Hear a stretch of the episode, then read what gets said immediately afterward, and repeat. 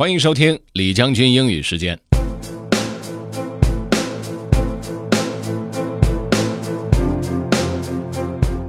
今天和大家分享的这个内容呢，是一本小说的开头。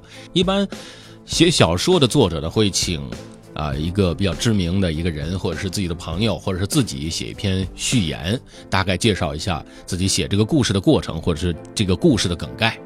而今天介绍的这本小说是来自于 Felix Gilman 的《Ransom City》。这个小说呢，描述了一个跟我们的世界有点像又不太一样的一个地方，有点像 Wild West 的感觉。朗读部分呢是小说的编辑者前言，作者在扮演编辑的角色。编辑说他是整理了另外一个人的笔记完成了这本书。为什么会单独给大家推荐这一篇编辑者前言呢？听了就知道了。Let's get started.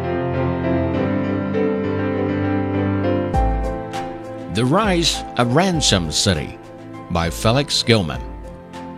Editor's Foreword by Elmer Merrial Carson. It seems I had worked half my life on this account of Mr. Harry Ransom and his adventures. I have published more books in my life than I can now recall. I have founded two newspapers and run three into the ground. I have rewritten my own autobiography four times, one of the hazard of longevity, and it seems to me now that this book has cost me more labor than all the rest put together. Ever since I first met him, Mr. Harry Ransom has made my life difficult. This is Mr. Ransom's story, and for the most part, it is told in his own words.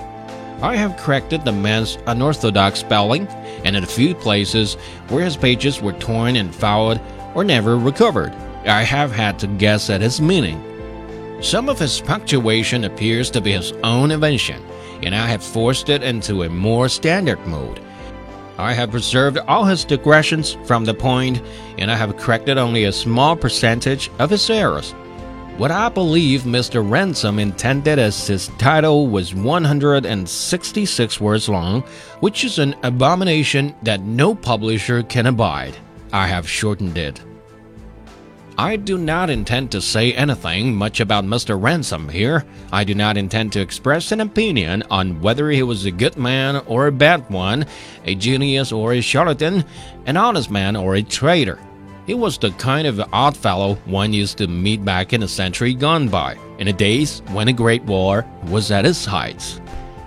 All that is to say that my editorial duties have been light. The labor I speak of has mostly been a matter of tracking down the pages of Ransom's manuscript, but that has taken me half a lifetime. 有意思的开头。至于小说内容好不好看，找机会去找来看看吧。 更多内容，大家可以关注重庆之声的微信公众号“重庆之声”，进入品牌就可以找到李将军英语时间了。另外呢，也可以在喜马拉雅 FM 上面搜索“李将军”，就可以找到我了。OK，that's all for today. Thanks for listening. This is generally 李将军。下期见。